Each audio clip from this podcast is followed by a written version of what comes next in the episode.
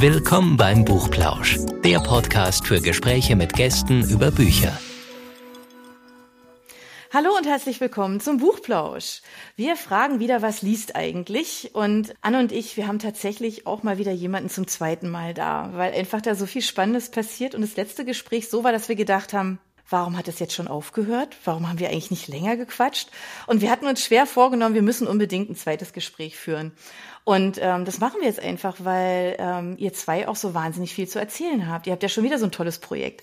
Wir begrüßen ganz herzlich ja, unser Team von Serotonin. Herzlich willkommen. Hallo. Hallo. Hallo. Hallo. Wir freuen uns, da zu sein. Ja, zum zweiten Mal da zu sein, umso besser. Im Buchplausch. Wir wollten auch gar nicht aufhören. Ihr habt wieder mal ein tolles Hörspiel veröffentlicht. Das letzte, KI Mom, wo wir drüber gesprochen haben, das ist ja nun schon ein paar Tage her und ist auch was thematisch was völlig anderes gewesen als das, worüber wir jetzt sprechen wollen, weil wir sind auf euch aufmerksam geworden, weil ihr jetzt ein Hörspiel zum Thema ja, ist das, ist das, kann man sagen, ethisch essen? Fleisch Jetzt, essen, ja. Fleisch essen, ne? Einfach mhm. auf, den, ähm, auf den Markt gebracht hat und das habt, und das hat so einen tollen Titel mit Sauerei, finde ich, ist ja schon eine ganze Menge gesagt. Genau. Ähm, worum geht's denn da? Steigen wir gleich mal voll ein. Na, Im Prinzip ist das Thema äh, Fleisch essen, beziehungsweise nicht Fleisch essen, wenn Fleisch essen, welches Fleisch essen, wie viel Fleisch essen, wie haben die das früher gemacht, wie machen wir das heute, wie macht man das in, in Berlin Mitte, auf, der, äh, auf dem Land, in der Stadt, was weiß ich. Also es gibt ist ein riesiges Thema eigentlich.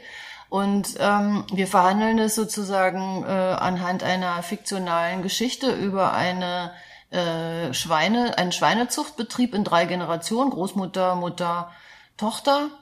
Und ähm, die Tochter ist Veganerin, die Mutter wollte einen Biohof draus machen, hat das aber nicht äh, äh, machen können, aus verschiedenen Gründen. Und die äh, Großeltern, also die erste Generation, wollte eigentlich auch nicht so wirklich in den Schweinemassentierhaltungsbetrieb mhm. einsteigen, aber es war eben zu dieser Zeit 70er Jahre so, dass die äh, Banker oder äh, Sparkassen oder wer auch immer, also das einfach in Deutschland äh, versucht wurde, auch da den Anschluss an die Industrialisierung zu schaffen, weil es bis dato in der Landwirtschaft nicht vollzogen wurde. Also da war immer noch viel mit Chippen und mhm. äh, Handarbeit und äh, wenig Lohn äh, für die entsprechenden niedrigeren Tätigkeiten. Und äh, das wurde dann halt auch versucht zu maschinisieren. Und da hat man die Leute nicht nur ich sag mal, überredet, sondern auch mehr oder minder sanft bis unsanft auch dahin gestoßen, dass sie es einfach machen müssen, weil sonst sich der mhm. Hof nicht mehr rentiert hat. Und das ist eigentlich so die Geschichte. Und darum, also umspannt sich äh, irgendwie relativ mh, hm, viel, würde ich sagen, was alles so dazugehört, ähm, weil es einfach auch total viel ist. Also Veganismus ist die ein, ist das eine Thema, was verhandelt wird. Schweinezucht ist mh, hm, das zweite große Thema, deswegen natürlich auch Sauerei. Und ähm, im Prinzip geht es auch noch über Land versus Stadtleben, würde ich sagen. Da mhm. gibt es ja auch große Unterschiede. Mhm. Und ähm, insgesamt einfach geht es um die Frage, wie wollen wir in Zukunft mit Fleischproduktion leben? Also Massen Tierhaltung versus Ernährung der ganzen Welt. Äh, das sind spannende Problemfelder oder Themenfelder, die so einfach auch nicht zu lösen sind, indem man mhm. einfach sagt, ich esse überhaupt kein Fleisch mehr oder mir ist es völlig egal. So, äh, mhm. ich esse einfach weiter Fleisch, was soll's. So, ja, macht halt irgendwie viel auf. Das, darum ging's eigentlich. Das ist ja ein Riesenfeld. Ja, Ausgangspunkt war eigentlich so ein bisschen, dass wir uns gefragt haben, wie konnte es eigentlich zu diesem Desaster kommen? Dass halt jetzt mhm. äh, man im Supermarkt irgendwie alles eingepackt kauft, nochmal extra in Plastik eingerollt und total entfremdet von den eigentlichen Sachen. Also mhm. wenn du ein Stück Fleisch kaufst, erinnert das praktisch nie an das Tier, was irgendwie da äh, sozusagen äh, sein Leben dafür hergegeben hat. Und ähm, wir haben uns da einfach dran mhm. gewöhnt, an diese komplette Vollversorgung, dass irgendwie jede Sorte Fleisch für jeden, äh, der das heute kaufen mag, irgendwie in beliebiger Menge vorhanden ist. Und ähm, das äh, hat natürlich eben halt große Auswirkungen auf wirklich alles Mögliche. Und da das irgendwie immer so ein bisschen langweilig ist, das äh, über einen Vortrag zu machen, haben wir uns gedacht, das wäre cool, wenn man das in so einer Familiengeschichte ansiedeln könnte. Also ähm, welche, welche sozusagen persönlichen Triebkräfte da eigentlich wirksam waren, die dieses ganze Chaos angerichtet haben. Mhm. Man muss auch sagen, es ist, ähm, also sagen wir auch, es gibt dann auch Schnipsel äh, im Hörspiel, also es ist ja eine Hörspielserie, vier Teile, 30 Minuten, im Deutschlandfunk äh, urgesendet, äh, Anfang mhm. November diesen Jahres. Also ähm, da haben wir aber auch natürlich zuvor echt lange recherchiert. Also wir haben auch echt viele Bücher hier, die können wir auch wirklich, die gut sind, finde ich. Sehr mhm. informativ können wir auch nachher zum Schluss ja nochmal drüber sprechen, vielleicht. Ja, super gerne. Also da haben wir zu dem Hörspiel ja mm, also parallel angebotenen Expertengespräche, vier Stück äh, wurden dazu gesendet, als, also dazu gepackt, also jedenfalls online dazu gepackt, mhm.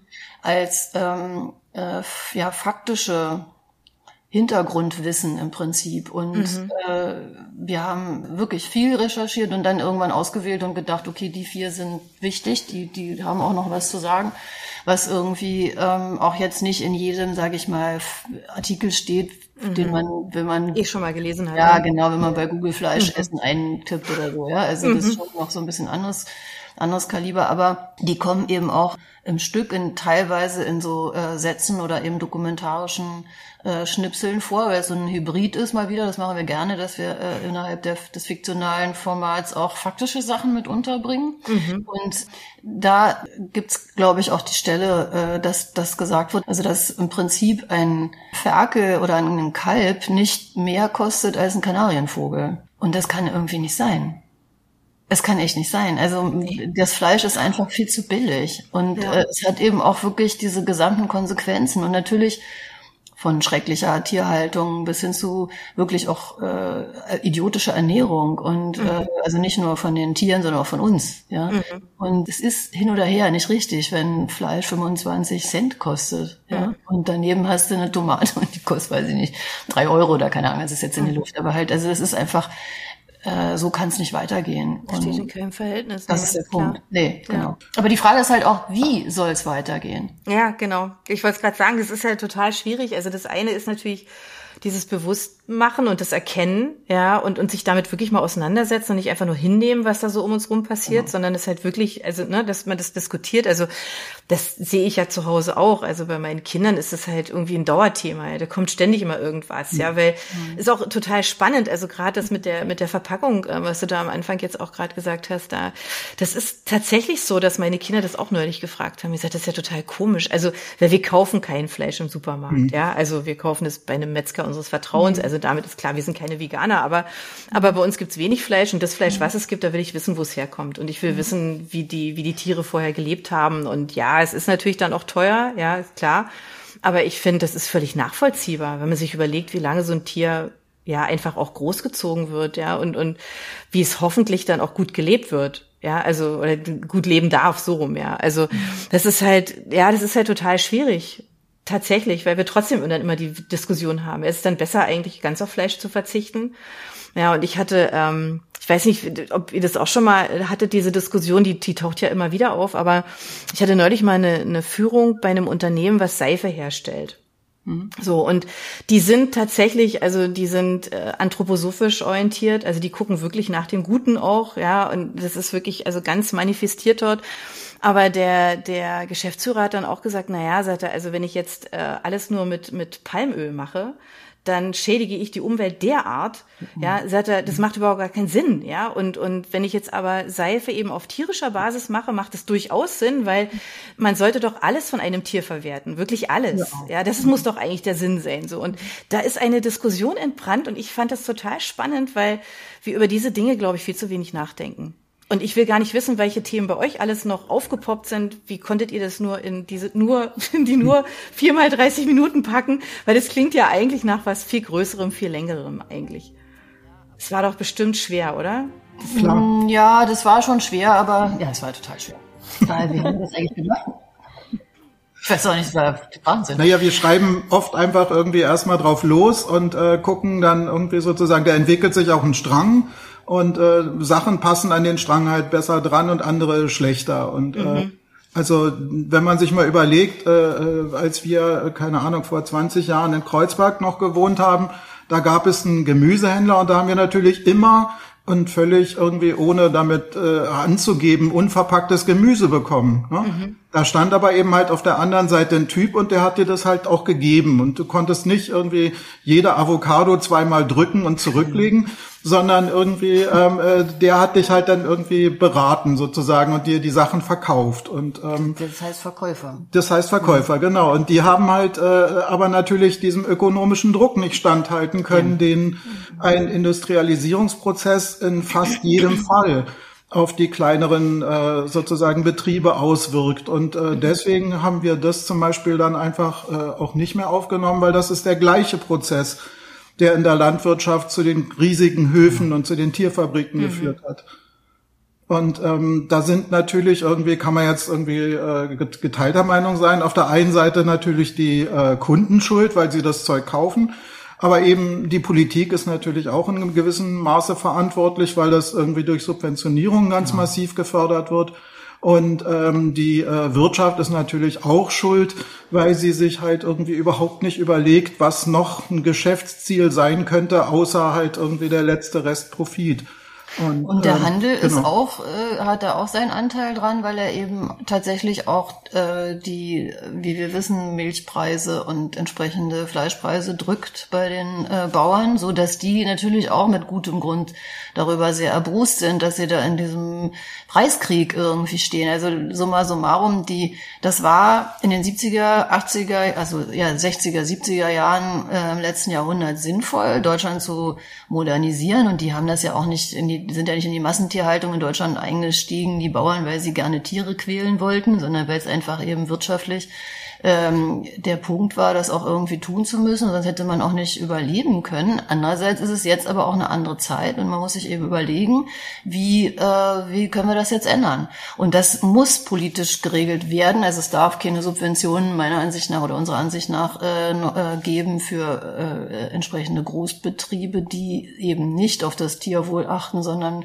die Bemühungen, integrierte Landwirtschaft zu betreiben, müssen stärker belohnt werden. Und natürlich ist auch wichtig, dass die Leute dann ihre Sachen selber verkaufen können. Das sagen, haben fast alle gesagt, dass wenn sie die Direktvermarktung in ihren Prozess sozusagen mit aufnehmen, dass es einfach viel einfacher ist, auch wirklich ein bisschen mehr Geld zu verdienen, weil du dann nicht so viel raufschlagen musst, wie es der Handel halt macht. Aber das erfordert eben auch wieder, äh, also wirtschaftliches Know-how von, von Landwirten, das kann man auch nicht so, also klar kann man auch sagen, okay, das ist aber heute so, also ist so, aber äh, lebt damit, aber äh, bei, bei einigen ähm, äh, hapert es daran halt natürlich auch. Und dann kannst du auch sagen, ja, die wollen vielleicht einfach nur Landwirt sein und nicht auch noch ihre Sachen verhökern oder ver verkaufen wollen. Also das ist äh, ein, ein, ein, ein großes Thema. Mm, Wir haben ja, also wir haben, das kann man ja sagen, Veronika Settele, das ist, das sind die Podcast-Gespräche vier. Veronika Settler ist die äh, äh, Geschichtswissenschaftlerin, die irgendwie sehr gut erklären kann mm, und ihre Doktorarbeit darüber auch geschrieben hat und forscht, wie es zur Massentierhaltung in Deutschland kam. Und Thomas Macho ist Philosoph und äh, Kulturwissenschaftler, der sich unter anderem mit der Mensch-Tier-Beziehung beschäftigt. Und äh, dann haben wir Benedikt Bösel, der mit, äh, der sagt, wenn man Rinder richtig hält, sind sie keine Klimakiller, sondern Klimaschoner. Und ein, äh, ein Fleischzüchter, Rupert Stäbler, der äh, ein, ein Schweinezüchter, der seine Schweine im Wald frei laufen lässt. Und der hat uns echt sehr, sehr interessante Sachen auch erzählt über beispielsweise bürokratische Hindernisse, wenn man das einfach machen will.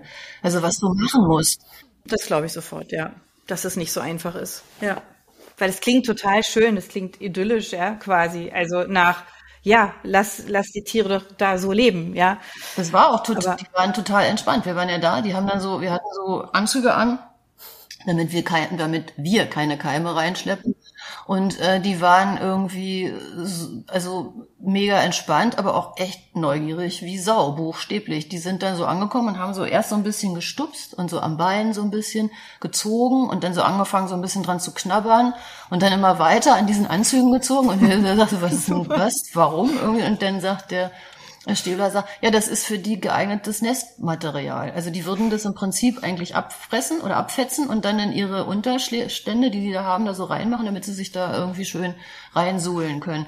Und also ich komme aus der Stadt, ich habe noch nie wirklich so engen Kontakt zu Schweinen gehabt. In meinem Leben. Noch nie.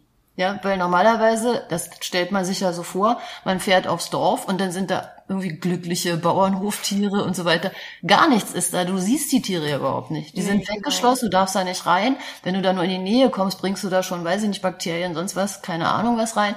Also das, das hat mit irgendwie Bauernhof, wie ich mir das so als naiver Städter vorgestellt habe, lange Jahre meines Lebens, nichts zu tun. Ne? Und plötzlich fährst du da hin und dann hast du da so eine friedliche Rotte, die da unter den Wäldern lebt und irgendwie an deinen Beinen rumknabbert.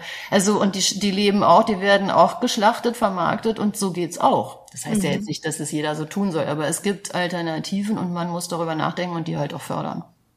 Naja, man sieht es ja auch an der Qualität. Also wie, Absolut, wie, ein. Schwein gelebt hat oder, oder auch gefüttert wurde mit allem drum und dran, das sieht man ja tatsächlich. Also das kommt ja auch immer wieder, dass es halt auch zu teuer ist und das können sich die Leute nicht leisten und es ist ja auch irgendwie, da haben wir alle so wenig Geld, jetzt irgendwie, was weiß ich, wegen Inflation und Strompreis und so weiter und so fort und das ist so alles okay und trotzdem äh, in anderen Ländern, also in Deutschland wird vergleichsweise wenig Geld für Lebensmittel, für hochwertige Lebensmittel ausgegeben. Das ist in anderen Ländern anders, fällt einem ja auch eigentlich immer wieder auf. Äh, und die Frage ist natürlich auch, sollen wir dem alles unterordnen? Also bedeutet das dann gleichzeitig, äh, das Schwein darf unter, ich weiß nicht, einem Euro kosten pro Kilo oder so? Das ist doch einfach, äh, äh, also das kann ja nicht die Lösung sein, ja, nur, nur damit es billiger wird, sozusagen dann halt irgendwie die Tiere auch entsprechend zu halten, damit es auch billiger wer- werden kann und immer weiter gedrückt wird, auch für die Bauern. Die Bauern sind ja selber damit auch nicht zufrieden, ne? Also das ist irgendwie der verkehrte Weg. Und wir, da, da muss auch ein Ausstieg her, sonst äh, glaube ich, geht es auch nicht so weiter.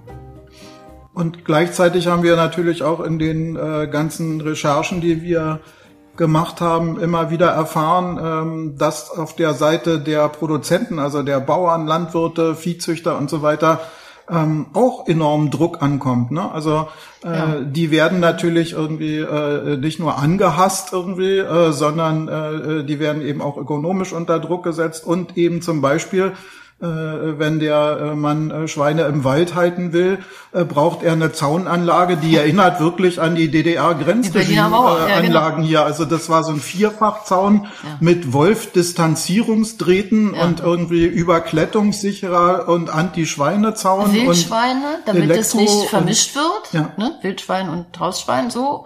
Und äh, das hat er übrigens nicht gemacht, weil er dann Angst um seine edle Rasse hatte oder so. Das ist so die Auflage gewesen.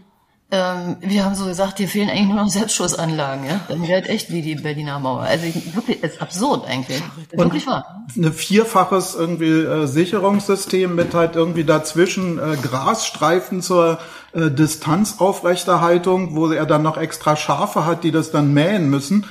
Und äh, also das ist das ist wirklich wirklich total seltsam. Und äh, dann verbrüdern sich die Schafe und die Schweine und äh, die die Schafe fressen das Gras nicht, sondern chillen dann und fressen von den Schweinen mit und so. Und ähm, das ist ja. Ja, schon sehr toll eigentlich alles irgendwie. Und ähm, Und da ist, es äh, hat äh, irgendwie in zwei verschiedenen Bundesländern, Bayern und Baden-Württemberg, glaube ich, äh, irgendwie gute Wälder mit Schweinen. Und bei, also es ist, es liegt auch an der jeweiligen Region, was für Auflagen du erfüllen musst, weil es natürlich nicht bundeseinheitlich geregelt ist und so weiter und so weiter. Also das ist ein weites Feld und ähm, irgendwie, ich verstehe jeden, der da verzweifelt, weil er hat gesagt, bei dem, also in dem einen Fall waren es mehr als vier Jahre, die er darauf gewartet hat, das machen zu dürfen. Ich meine, what?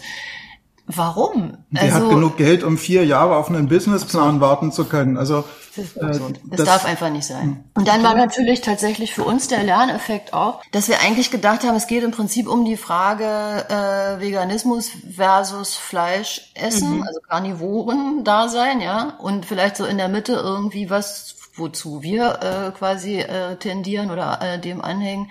Äh, genau wie du gesagt hast, irgendwie, also Biofleisch oder eben entsprechend vernünftige Produktion, dann ist es eben teurer, aber ich muss auch nicht jeden Tag Fleisch essen. Also das war, ist auch schon, es ist wirklich auch Schwachsinn, aber Ja. so hat man früher auch nicht gemacht, ja. Ähm, tatsächlich ist es aber so, dass äh, irgendwie uns nicht klar war, dass äh, quasi die gedachte Welt ohne Tiere auch Schwierigkeiten hat, einfach in puncto Dünger zum Beispiel. Äh, fossile, fos also äh, organische nicht organische Dünger herzustellen, weil du ja keine Tierabfälle mehr verwenden solltest, wenn du vegan lebst, dann musst du sie eben mineralisch herstellen und das bedeutet, du musst auf fossile Energien zurückgreifen. Mhm. Kann irgendwie auch nicht der Weg sein.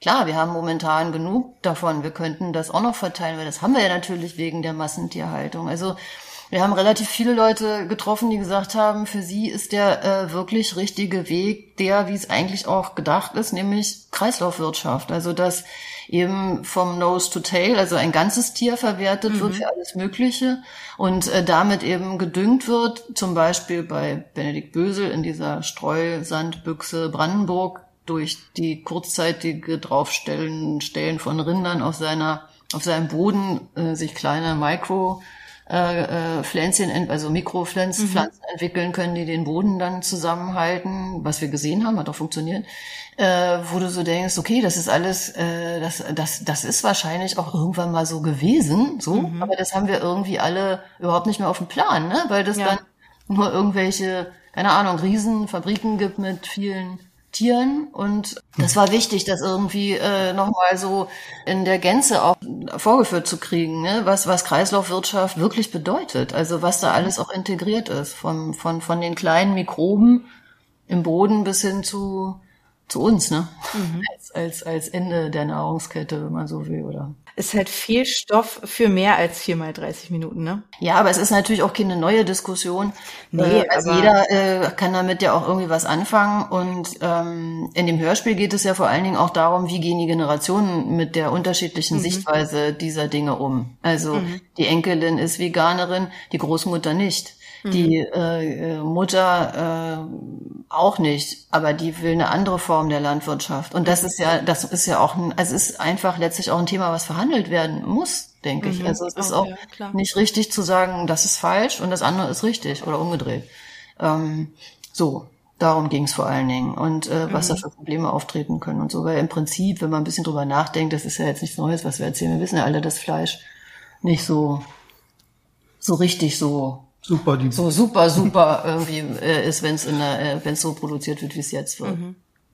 Es kam ja jetzt auch schon durch, dass es eigentlich keine einfachen Lösungen gibt, wie jetzt zum mhm. Beispiel zu sagen, ja, ich kaufe immer Bio und dann ist die Sache für mich gegessen. Äh, oder mhm. ich werde vegan, dann bin ich nicht mehr das Problem.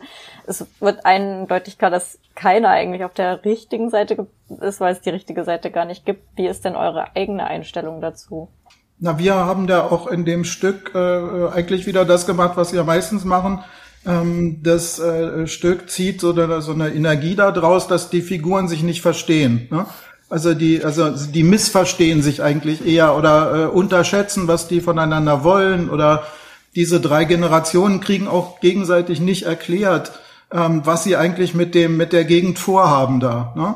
Also äh, das äh, macht dann auch so die Twists in dem Stück aus, äh, mhm. dass halt so jeder versucht irgendwie den anderen damit zu überraschen, was er sich jetzt Neues ausgedacht hat. Und da kommt eben genau das mit rein, dass die die Seiten eben nur bedingt richtig oder falsch sind. Mhm. Und ähm, je nachdem halt irgendwie von welchem Standpunkt dann man das aussieht, kann man durchaus an so ziemlich jeder Seite, vielleicht mal von Tönnies abgesehen, positive Sachen finden. Ne?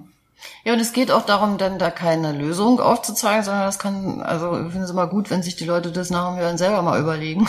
Also, wir, ne? weil wir wissen auch keine Lösung. Wenn die Frage äh, war ja, wie, wie, wie handhaben wir das? Wir essen wenig Fleisch und wenn hochwertiges Fleisch. Haben wir allerdings aber auch wirklich schon immer gemacht. Ähm, aber auch tatsächlich aus Überzeugung. Aber ich, also ich verstehe auch jeden, der sagt, ich steige da aus. Ich will da, also ich esse jetzt überhaupt kein Fleisch mehr. Ich habe allerdings ein Problem mit äh, äh, Fleischersatzstoffen. Das äh, leuchtet mir irgendwie nicht ein. Also so diese industriell hergestellten Fleischersatz, weiß ich nicht was, Burger, Wurst, sonst was. Also da denke ich immer, dann ähm, kann man auch was anderes essen. Aber gut, also das ist halt auch ein Riesengeschäft.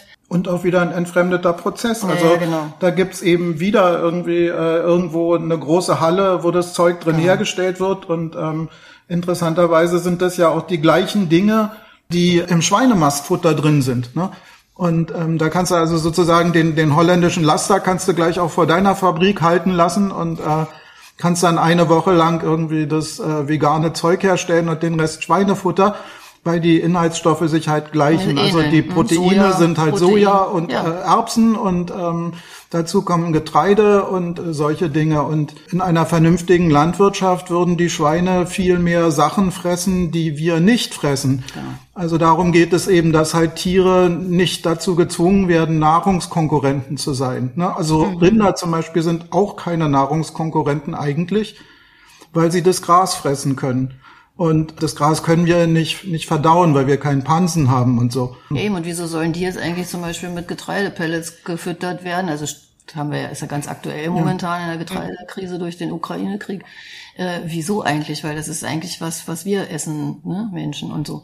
Weil sie dann nur die Hälfte kosten, weil sie doppelt so Genau. schnell wachsen. Und Genau. ähm, Weil sie das sind werden. genau, das sind die eigentlichen Triebkräfte. Also es geht nicht um das Vieh, Mhm. sondern es geht äh, darum, dass du das schnell wieder aus dem Stall hast. Ne? Weil das ist sozusagen dein Return on Investment, dass du halt das äh, nicht lange da irgendwie hotelieren musst, sondern dass du da halt äh, schnell ein Produkt draus machst. Ne? Es ging uns auch darum, zu zeigen, dass die Bauern nicht die Buhmänner der Nation sein können, sondern dass es auch äh, tatsächlich irgendwie vielschichtiger ist. Und wir kennen wirklich Hardcore-Veganer, die äh, fanden das, glaube ich, nicht besonders toll. Also äh, die hätten sich schon, glaube ich, eine sehr klarere Stellungnahme pro Veganismus gewünscht. Aber wir konnten die auch tatsächlich nach der Recherche so nicht liefern. Wir merken aber auch, das liegt bestimmt auch daran, wo wir wohnen, aber in Berlin ist die Diskussion überhaupt nicht besonders, sagen wir mal, integrativ, ja, die da geführt wird ums Fleischessen. Und es ist völlig klar, entweder oder. Und es besteht eigentlich auch kein großer Besprechungsbedarf, Nee. äh, weil halt irgendwie ja Nee. alle schon ziemlich genau wissen, irgendwie, äh, äh, wie sie dazu stehen und auch äh, äh, eigentlich kaum jemand vorhat, irgendwie darüber nachzudenken, außer sagen wir mal jetzt Großeltern, die da irgendwie äh, Ja, die von den von den. Enkelkindern zerrieben werden irgendwie und äh, das merken wir jetzt immer beim Einkaufen, dass dann so ältere Pärchen äh, vor dem Gemüse ratlos stehen und sich fragen, was man wohl damit machen könnte. Ne? Wenn die Ruth zum Besuch kommt oder wie sie auch immer heißt. Gen- Ja. Weil die isst ja kein Fleisch. Und da muss man auch was machen. Was machen wir denn jetzt? So. Ja. Deswegen auch ein Spitzenrestaurant, weil das halt natürlich äh, das Umgehen mit Nahrung eben auch eine Kultur ist. Ne?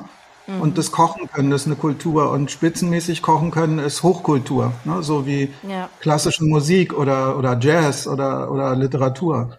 Ich glaube, das liegt nicht an Berlin. Ich glaube, das ist generell so, dass es das eine Lager und das andere gibt. Es gibt wenig dazwischen, ne? Ja, und wenn du dann, ja, wenn du damit aufgewachsen bist, mehr noch, sage ich mal, in ländlicheren Gebieten oder irgendwie außerhalb von, von der Stadt, hast du, glaube ich, trotzdem du die Tiere vielleicht nicht siehst, wie dem Bullabü-Bauernhof, wie ich vorhin sagte, aber du kennst mehr Leute, die das wahrscheinlich, also die irgendwas damit zu tun haben. Ich glaube, dass, ähm, also da gibt's einfach noch ein bisschen mehr Bezug zur Landwirtschaft im weitesten Sinne. Und wenn du nur über das Feld läufst, was noch irgendwie dazugehört, wo der Mais angebaut wird für was weiß ich. Das haben wir halt nicht, ne? Wir, rei- wir laufen hier halt nicht über Felder. Also, es ist jetzt auch Ja, nicht so, also als das- dass man als Städter komplett ignorant ist, aber es ist trotzdem, die Berührung damit tagtäglich mit den Lebensmitteln ist schon eher entfremdet, natürlich. Ja, also das macht sicherlich was aus. Also ich habe ich hab mal äh, ein, ein Dreivierteljahr tatsächlich oder fast ein Jahr sogar habe ich auf einem Bauernhof gewohnt. Also weil das einfach, ich habe nach einem Zimmer gesucht beim Studium, ja, und dann war halt eben auf einem Bauernhof, war, die haben halt gesagt, ja, wir haben jetzt Zimmer frei, ne, ist kein Problem, ist sogar möbliert, ist super, ja. Und dann hatte ich halt da wirklich, also echt Anschluss an, an so einen Hof, wie man sich den so vorstellt. Also ich hatte an dem ersten Abend hatte ich dann schon meinen Job, ja, ich musste die Eier suchen und die Hühner, die sind halt überall auf dem ganzen Hof unterwegs gewesen und ich musste erstmal von jedem Huhn den Legeplatz erstmal kennenlernen und finden, ja. Und die hatten dann eben auch drei Schweine und es war völlig klar, dass zumindest eins davon geschlachtet wird in der Zeit, wenn ich da bin, ja. Und das war für mich ganz schlimm, weil das ist eben dieses, also ja, einfach, weil ich das halt immer gefüttert habe, das Schweinchen, ja. Und und ich habe mir gesagt, oh nein, oh Gott, ja. Aber man hat ja, also mir ging das so. Ich habe tatsächlich eine ganz andere, ein ganz anderes Verhältnis dazu gehabt. Also zu den Hühnern, zu den Schweinchen, ja, und ähm, zu den Hasen. Die hatten ganz viele Hasen auch, aber wegen dem Fell. Und wenn ich dann nach Hause gekommen bin irgendwie und am Donnerstag hing der Hase, ja, unterm, unter dem Fürst, dass ich schon, okay, am Wochenende gibt's Hasenbraten. Ja, und ich dachte so, okay, ich weiß noch nicht, ob ich den wirklich esse, weil mir das immer so leid getan hat.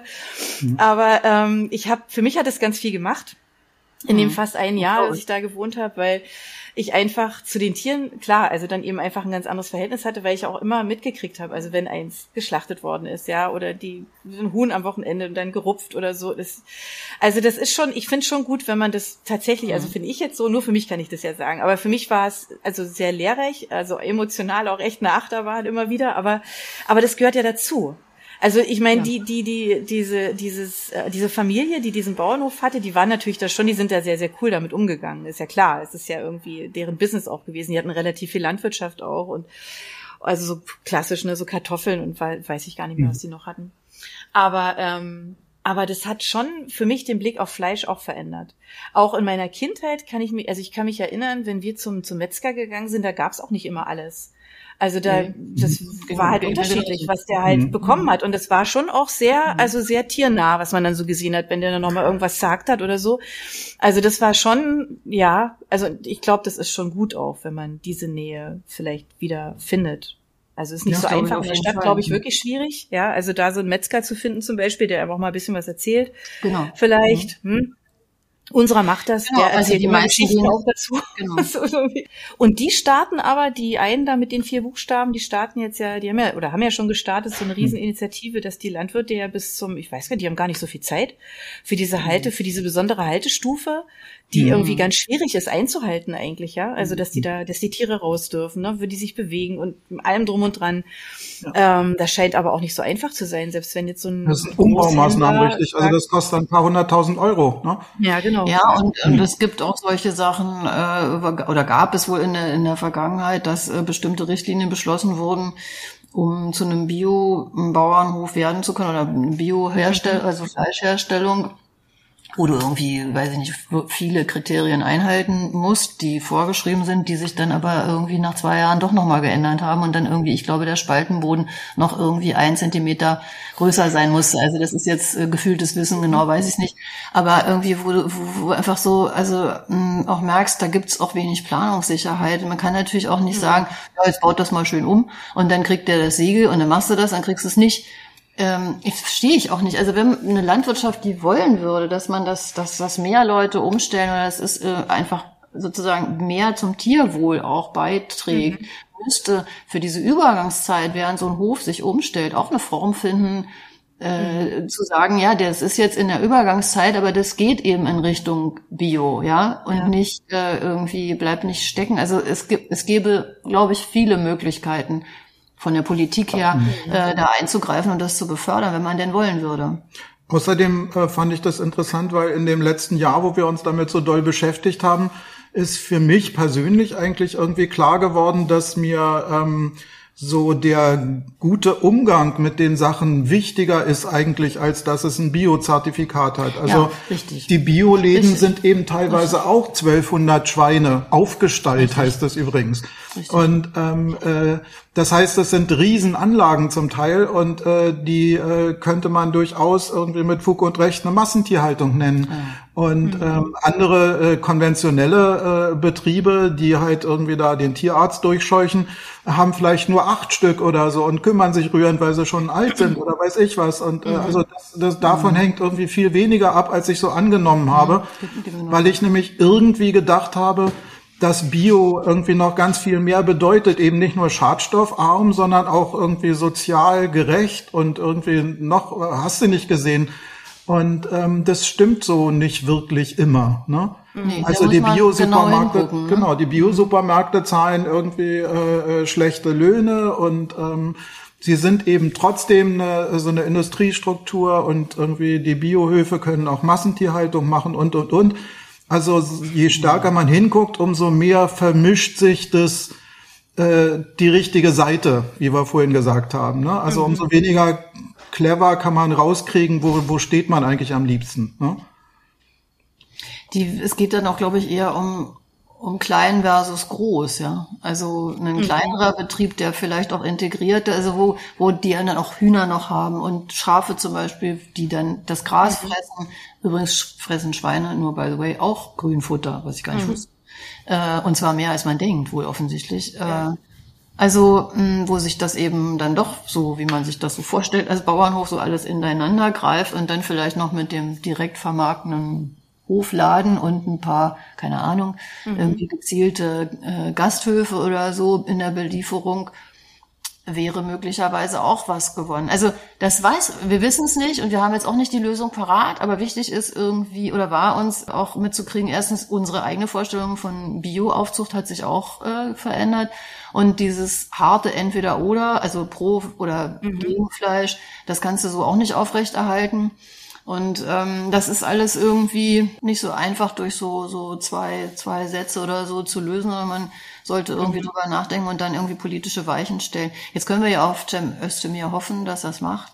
Die ja. Lobby äh, ist vielleicht größer, keine Ahnung. Auf jeden Fall ist es ein Thema, was äh, einfach äh, wirklich auch im Raum steht und angepackt werden muss. Irgendwann gibt's auch ähm, Peak Meat, ne? Also den, den Zeitpunkt, wo sozusagen danach das Fleisch die, das, also der Fleischkonsum runtergehen muss, weil es einfach nicht mehr genug äh, mhm. geben wird, um Leute zu ernähren. Also auch da ist äh, irgendwie ist ein weites Feld, kann man sich auch überlegen, wie, wie sieht das aus mit Laborfleisch stattdessen und so weiter mhm. und so weiter. Ähm, das war zum Beispiel ein Thema, das haben wir dann irgendwann, das haben wir ausgespart, weil es einfach mhm. in eine andere Richtung geht. Ja, klar. Mhm. Aber da wird bestimmt auch noch viel passieren, ja.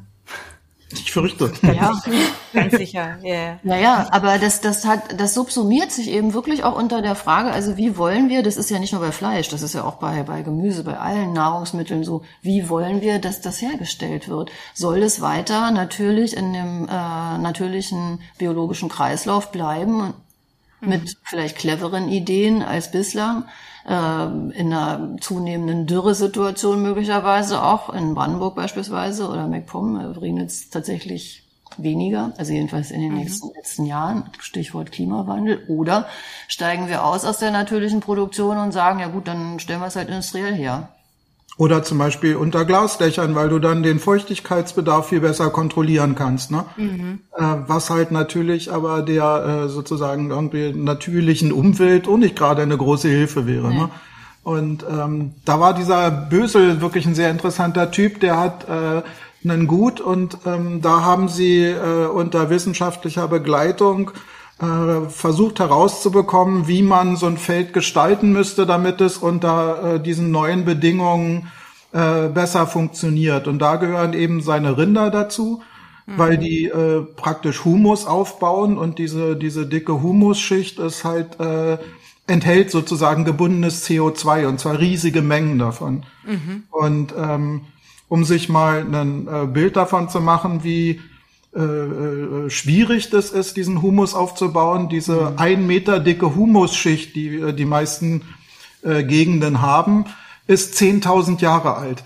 Das heißt, die ersten dieser äh, sozusagen irgendwie äh, Lagen äh, sind in der Steinzeit gebildet worden. Ne? Mhm. Und ähm, wenn man das jetzt kaputt macht und dann wieder haben will, mhm äh, wird man eine Weile darauf warten müssen. Ne? Wird schwierig. Mhm. Und äh, deswegen sollte man da sehr vorsichtig damit umgehen. Und wir hatten auch wirklich den Eindruck, dass das da ganz gut funktioniert bei ihm, ähm, weil wir da irgendwie einen Wiederhopf gesehen haben. Ich hatte irgendwie seit meiner Kindheit keinen mehr gesehen. Und der flatterte da direkt vor uns durch und, mhm. und das fand ich schon ziemlich beeindruckend. Also dass diese ja diese Waldstreifen und, und, und Nutzbaumstreifen und irgendwie, was er sich da alles Kompliziertes ausgedacht hat, das funktioniert wirklich irgendwie auf eine bestimmte Art. Mhm. Das fand ich zum Beispiel sehr imponierend. Also und, es geht. Genau. Mhm. Und dann muss es meiner, Mühe und ganz viel genau. Drin. Ja, also das ist auch Pionierarbeit, aber ich denke, ja. da kannst du auch von profitieren. Also wenn das wissenschaftlich begleitet wird, dann gibt es natürlich auch irgendwann mal so einen Abschlussbericht und dann kann man auch sagen, okay, wir empfehlen dies und das und jenes, bla bla bla. Also zum Beispiel, dass man die Streifen irgendwie um die äh, Felder, also äh, Grün, ähm, Gehölz stehen lässt für, für, für äh, Vögel und äh, Insekten. Und Wind. Das, das ist ja auch keine Rocket Science und trotzdem macht es unheimlich viel aus. Ja, genau. So, also ich glaube, es gibt auch kleine Sachen, die man da irgendwie integrieren kann. Es wäre halt nur gut, wenn man es dann eben auch irgendwie propagieren könnte oder fördern würde. Mhm. So. Und wie weit das jetzt im Einzelnen noch gemacht wird, keine Ahnung. Also das ist auch, so weit sind wir jetzt auch nicht in die in die konkrete Tagespolitik eingestiegen, was jetzt das Landwirtschaftsministerium in den nächsten drei Monaten vorhat. Aber also der riesengroße Wurf, wir machen das jetzt alles völlig anders, so erscheint es ja bislang nicht. So. Also, oder zumindest kommt es so nicht an. Mag ja sein, dass es irgendwie in den nächsten keine Ahnung, Monaten, Jahren so sein wird. Aber ähm, also die Leute, die umstellen wollen, die Landwirte, die haben es nach wie vor ziemlich schwer. Und das ist, äh, das ist auch nicht gut, ne? Also hm. das ist einfach auch nicht der Weg. Hm. Man merkt ja jetzt schon, dass ihr euch ein ganz schönes Wissen angeeignet mhm. habt. Wie lang war denn eure Recherchezeit? Lang. Na, fast ein Jahr, würde ich sagen. Ne? Also, ja. also wir beschäftigen uns ja sowieso viel irgendwie mit äh, Essen, Ernährung, Kochen und solchen Sachen. Aber ähm, diese, diese wirklich so stückorientierte äh, Geschichte hat wirklich ein Jahr ungefähr gedauert. Ne? Also du kannst ja mal so ein Buch zeigen, zum Beispiel das von der Schweine ja. von Thomas Macho. Das ist sehr gut. Genau.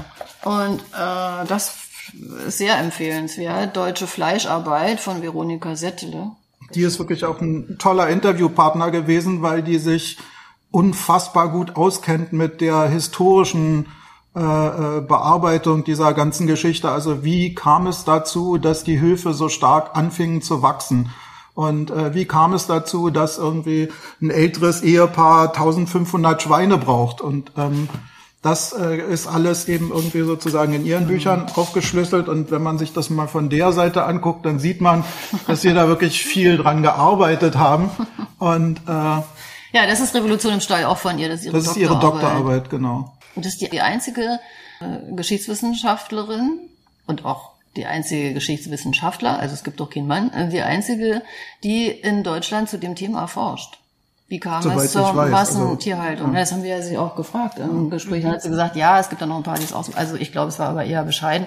Also das ist kein Riesenthema. Dabei denkst du dann auch so, äh, okay, wieso war das irgendwie? Das war war automatisch so oder wie war ja gar nicht so. Ne? Mhm. Ne? Also irgendwie auch ganz interessant.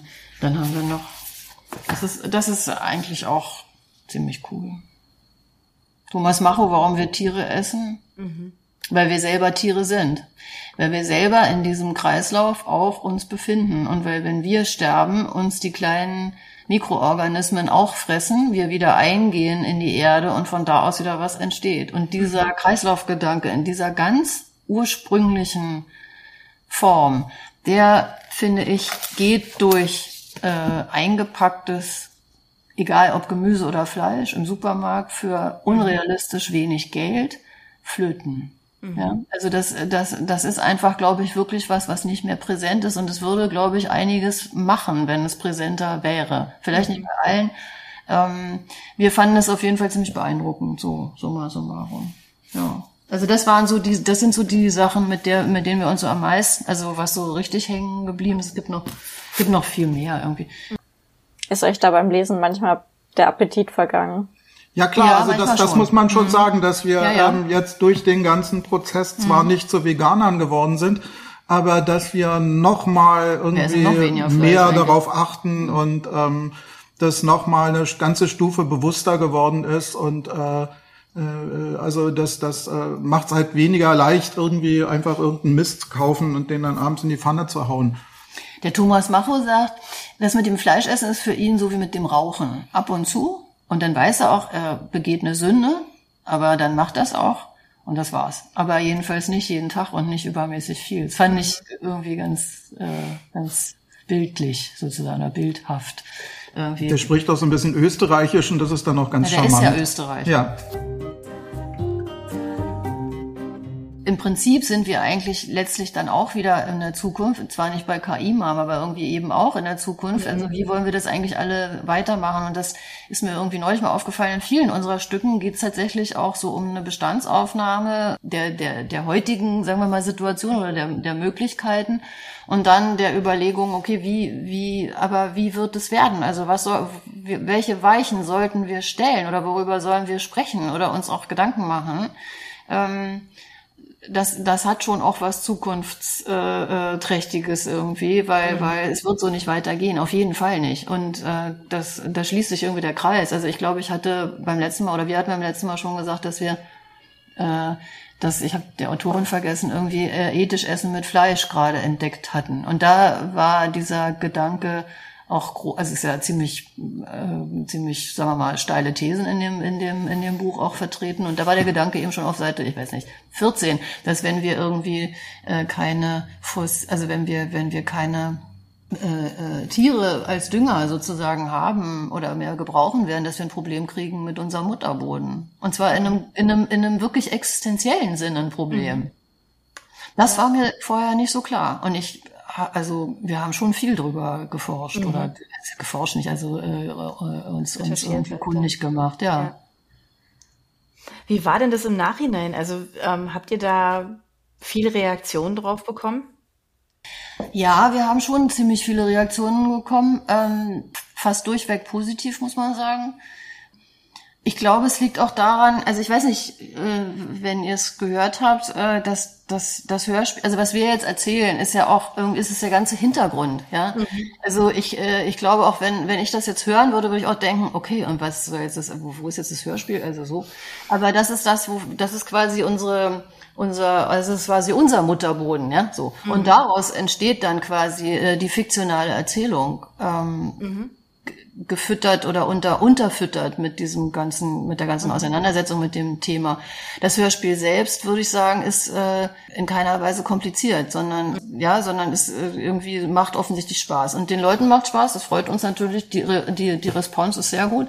Es gibt, glaube ich, aber auch wirklich Leute, die sagen, sie hätten sich eine eindeutigere Stellungnahme zugunsten des Veganismus gewünscht. Mhm. Und damit können wir nicht dienen. Also wir geben sowieso keine mhm. Stellung, äh, also keine Empfehlungen, ja, sondern ja. das muss jeder wirklich selber, finde ich, wissen. Also ich bin, mhm. ja, bin ja nicht beim betreuten Denken. Also das ist ja nun Quatsch. ne? Das, wir machen Kunst und nicht irgendwie ja. Education. Aber ja, das, das war bei KI-Mam genau das Gleiche. Also diese Frage, mhm. seid ihr dafür oder dagegen, die halte ich für kompletten Quatsch, wirklich. Mhm. Also ja. das ist was anderes bei Sachbüchern oder auch bei äh, Radiofeaturen. Aber im Hörspiel, im, im künstlerischen, fiktionalen Bereich ist das überhaupt nicht unsere Aufgabe.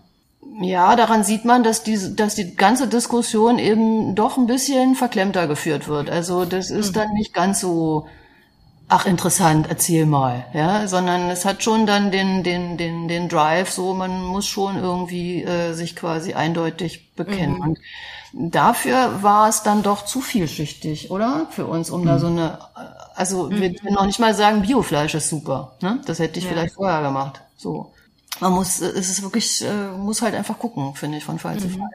Mhm.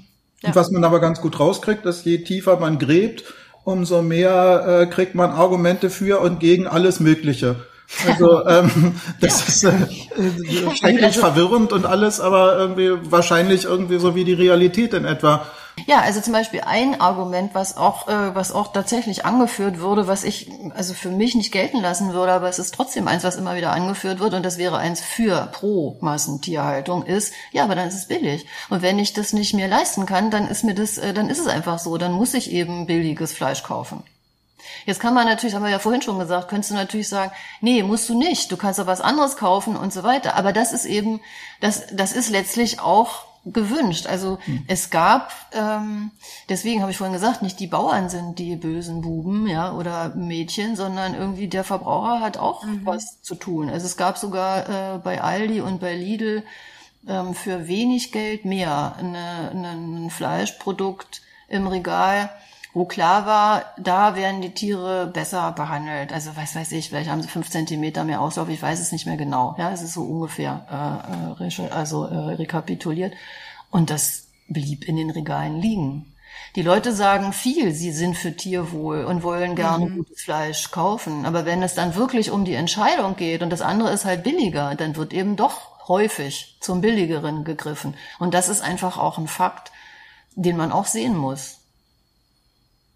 Und da kommt natürlich auch wieder Kultur rein, weil wenn du das äh, billige Stück Fleisch in die Pfanne legst, verschwindet das Wasser äh, was da drin ja. gebunden ist und dann wiegt es wahrscheinlich weniger als das teure ja. Stück Fleisch, was du hättest kaufen können und äh, schmeckt auch noch ja, weniger ich, ich gut. Ich glaube, es ging um Wurst, kann das sein? Ja, ja, das kann schon sein, aber äh, auf jeden Fall ist es ja auch ein bisschen ungerecht, weil irgendwie, wenn zwischenzeitlich ein einzelner Blumenkohl bei uns hier 5,50 Euro kostet, mhm.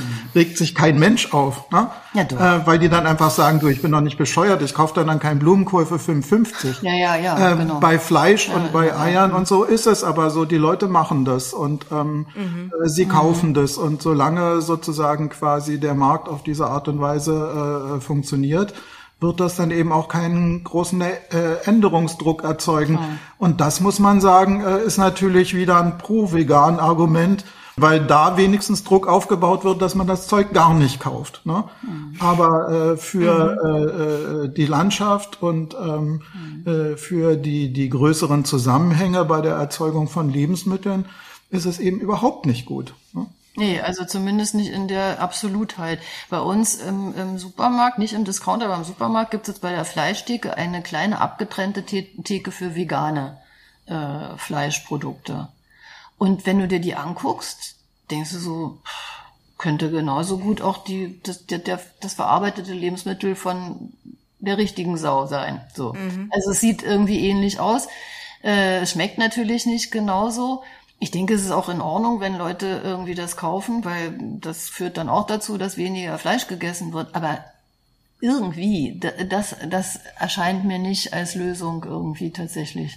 Mhm. Ja, weiß ich nicht, sinnvoll, aber äh, wir werden sehen. Also das ist eben eine offene Frage. So. Mhm. Und ähm, darum ging es eigentlich auch. Und tatsächlich ist es auch so, jeder, der irgendwie Kinder hat, jeder, der irgendwie äh, Großeltern hat, jeder, der jemanden auf dem Land kennt, jeder, der selber einfach auch isst, ja, was ja, was wir alle tun, äh, äh, der, der hat irgendwie auch sich schon mal damit auseinandergesetzt und deswegen ist dieses Thema auch so niederschwellig. Also kann irgendwie wirklich jeder mhm. irgendwie sofort Klar. sofort mit und denkt, nee, aber das finde ich ganz anders, das äh, ist so, und so weiter. Ähm, das ist eigentlich auch ganz spannend, also auch in der Response gewesen, weil du dann siehst, wie die Leute, also mit welchen Voraussetzungen die sich sowas anhören und dann eben ihre entsprechenden Schlüsse mhm. ziehen. Und das ist sehr unterschiedlich auch, ne, je nachdem von wo, wo die kommen, ne, klar, auch, also von, von wo du sie ja. abholst. Die ja. Geschichte hat ja auch ein offenes Ende, kann man so sagen. Äh, könntet ihr euch vorstellen, dass es noch einen Nachfolger gibt oder arbeitet ihr schon an was anderem? Nee, wir arbeiten an dem Nachfolger von Kaimam, also an Staffel 3. Was das machen wir dann in, im halben Jahr. ja, genau. Okay. Da irgendwie sind wir jetzt im Moment dran. Also das äh, hm. äh, passiert offenbar doch manchmal. Und ähm, das wäre, das wäre natürlich irgendwie äh, totschick. Und äh, wir hoffen wirklich sehr, dass wir da äh, äh unser kommendes Jahr damit verbringen können, uns da mhm um eine Staffel 3 zu kümmern. Insofern, aber die Crew zum Beispiel betrifft es ja fast nicht, weil da ja ganz viele davon äh, bei beiden Stücken dabei sind. Ja, genau, also, das müssen wir jetzt mal sagen, das haben wir beim letzten Mal versäumt. Also natürlich ist es auch wahnsinnig interessant, was wir lesen. Aber wenn man sich jetzt die Sauerei anhört, dann kann man sich freuen auf ein Wiedersehen mit Schauspielern oder Sprechern, die auch bei KI-Mam dabei waren. Allen voran Bettina Kurt als äh, Bente und hier die Kriegskopf Kotte als äh, Oma Henna und Barbara Philipp als äh, Hanna. Und dann haben wir noch so illustre Menschen wie Friedhelm Tock, der jetzt schon über 90 ist mhm. und äh, den Sparkassen äh, Fritzen spielt, der den Opa überredet, seine Schweinezucht zur Massentierhaltung umzubauen. Und ähm, ja, noch viele andere mehr. Sag du mal, wer fällt also, dir noch ein? Den, ein riesengroßer Cast und irgendwie, äh, wir haben dieses Mal eben auch äh, vom Sender sozusagen irgendwie Hilfe Tipps gekriegt, bekommen, genau. wer, wer halt irgendwie so noch in Frage käme. Und ja, die deswegen, Besetzung hat Kati deswegen, genau, gemacht genau. genau. Deswegen also haben wir teilweise. teilweise einen neuen Cast und eben teilweise äh, sozusagen den gleichen Cast, weil wir mit den mhm. Leuten natürlich einfach wahnsinnig gerne arbeiten. Ist auch und, schön, ne? Äh, so, ja. ist toll, ja ist ja auch Entfremdung, wenn du lauter Sachen musst, äh, machen musst auf deiner Arbeit, die dir nicht gefallen. Ne? Das ist im Prinzip der gleiche Prozess, der der Landwirtschaft passiert ist. Und irgendwie alles führt dazu, dass man unglücklich ist damit. Und, das ist bei uns nicht der Fall. Das ist bei uns nicht der Fall. Solange wir das verhindern können, ist es nicht so. Mhm. Genau. Ja, und äh, dann haben wir noch ein paar andere Kunstprojekte, aber die sind noch nicht spruchreif. Da müssen wir mal gucken, ob wir das überhaupt machen können. Hat aber auch wieder was mit Zukunft zu tun, für mir auch. Genau. Hm. Ja, das also spricht für Teil 3. also wir bleiben einfach an euch dran. Wir bleiben, ihr macht, ja, genau. ihr macht so tolle Sachen. So, so. Ich will noch ein, auf eine Sache hinweisen, weil die ganz toll ist. Die haben wir nämlich gerade gemacht. Und zwar äh, Tochter des Marschlands als äh, Hörbuch für Random House Audio. Und es mhm. kommt aber erst im Mai 2023. Und ich empfehle, oder wir empfehlen dringend, dringend, dann das ungekürzte, meiner Ansicht nach, Hörbuch. Immer, äh, immer ungekürzt. Immer ungekürzt. Ja, es gibt, believe me, es gibt Bücher, denen tut das gar nicht so schlecht, wenn das ein bisschen gekürzt wird. Es gibt Bücher, da würde ich auch eher sagen, nee, lass mal lieber so, wie es ist. In diesem Fall würde ich die ungekürzte Version empfehlen. Äh, kommt aber erst raus. Wir haben aber gefragt im Verlag, ob wir es so schon anpreisen dürfen. Das ist uns auch nur deswegen in die Hände geraten, weil wir das halt selber produziert haben. Hier mit Simone Karpst, die es hervorragend liest. Und ähm, ja, das ist ein echt gutes Buch. Hat ein, ist ein bisschen angelehnt an Gesang der Flusskrebse, aber dann doch wieder anders. Und uns hat's echt super gut gefallen. Ach, schön. Ja, klar, nehmen wir auf jeden Fall mit rein. Gucken wir danach. Ja, schade, dass es so spät kommt. Mensch. Ja, na ja. für uns ist Gott, das für natürlich ganz ist- also, Weil man mal ein Buch nicht produzieren muss, irgendwie mit so einem Abgabetermin Genau. äh, im äh, kommenden Monat oder so. Ne? gestern. Ja. Ja, das Oder kenne ich auch. vorgestern. Wäre auch schön. Ja. Ja, Ja, genau. ja. Nee, also Genau. das, ja, stimmt. das viel. Zeit ist auch toll, ja. Ich freue mich auch immer, wenn ich irgendwie ein Manuskript kriege und noch ganz viel Zeit bleibt, ja, bis Ja, es dann wirklich genau. ins Studio geht. Ja, Finde ich auch das kommt dann sowieso viel schneller, als man denkt. Ja, das stimmt. So, ja. insofern, Ja. das ist, ja, genau. Stimmt. Genau. Und wir Ja. Prokrastinieren ja dann auch nicht, sondern fangen wirklich an, sobald es geht. Mhm. Und äh, versuchen das auch zu nutzen. Also Ja, ja, das klar, nicht nur so als zeitlichen alles- Horizont zu sehen, sondern eben halt auch ja irgendwie wieder tausend andere Sachen kommen. Also. Ja, cool. Wir verlinken zu eurem Hörspiel natürlich, zu all dem, was ihr tut. Ähm, Wir weisen darauf hin, auch auf die Buchempfehlungen, weil ich finde, die sind wirklich auch, das ist auch wichtig, dass man die, diese Bücher A findet, B liest und ähm, dann kurzen Zugang dazu hat. Und sind auch ähm, lesbar. Das ist hier keine ja, ne? Wissenschaft, Mhm. nee. Es ist keine Das- Wissenschaftsliteratur. Also gerade die Settele auch sogar die Doktorarbeit Revolution im Stall, aber dann vor allen Dingen deutsche Fleischarbeit. Das liest sich wirklich wie ein Mhm. gut geschriebenes, tolles Sachbuch. Auch der Podcast, das Podcastgespräch mit ihr ist sehr launig, wie alle anderen auch. Also das, hat, haben, das haben viele auch gesagt, so Response, Stichwort. Also das, das klingt eigentlich jetzt nicht so mega sexy irgendwie. Und die waren alle, die es gehört haben, echt richtig angetan, weil es Mhm. relativ unterhaltsam einfach auch ist, weil es ist eben wirklich ein Gespräch. Es ist Ja. keine inszenierte, expertische Runde, sondern es ist echt ein Gespräch. So wie wir das jetzt halt auch machen. Mhm. Ja. Also wo man sich auch mal irgendwie kurz unterbricht, weil irgendwas einfällt oder so. Mhm. Und ähm, das macht das Ganze halt auch total lebendig. Auch wenn es eine komplizierte Materie ist, ne? So, Mhm. also. Und da zeigt sich auch ein großer Vorteil von online, weil ähm, äh, du halt irgendwie da irgendwie vier Stunden Zeug dazu packen Ja, kannst, klar, genau. was du natürlich nicht äh, äh, in so eine Sendung irgendwie Ja. äh, reinbekommen hättest, außer du machst dann lange Nacht des Schweinefleischs oder sowas. Ja, ja, ja, genau. Das sagen wir den Digital Publishern, äh, Ja. Digital Publishern. Das wisst ihr ja wahrscheinlich noch nicht, ne? Deswegen sagen wir es euch jetzt. dass es echt genau. digital ist. Ja, nee, super. Dann sage ich jetzt an der Stelle einfach tatsächlich Danke und freue mich auf ein Wiedersehen, weil es wird Teil 3 geben, ich bin ganz sicher. und ja, und ich wünsche euch einfach alles Gute. Wir wünschen euch alles Dankeschön. Gute. Wir euch auch. Wir euch wir, auch. wir haben uns sehr gefreut über das Wiedersehen. Wir haben uns auch sehr gefreut. Gerne wieder. Macht's gut, ihr Lieben. Vielen, vielen Dank. Dankeschön. Ciao. Ciao. Tschüss. Für unsere Buchplauschhörer haben wir übrigens noch etwas ganz Tolles. Falls ihr nämlich jetzt gerade nach dem richtigen Hörbuch sucht, dann könnte Bookbeat eine gute Idee sein. Stöbert durch über 50.000 Hörbücher. Entdeckt Bestsellerlisten, die Hörbücher von DP natürlich auch, oder lasst euch ganz persönliche Empfehlungen geben. Ihr wollt das einfach mal ausprobieren? Buchplausch und Bookbeat schenken euch einen ganzen Monat Bookbeat for free. Meldet euch einfach mit dem Rabattcode Buchplausch bei Bookbeat an oder geht auf die Seite www.bookbeat.de slash Buchplausch und schon seid ihr dabei. Den Link, den haben wir auch noch einmal in die Beschreibung der Podcast-Folge eingefügt.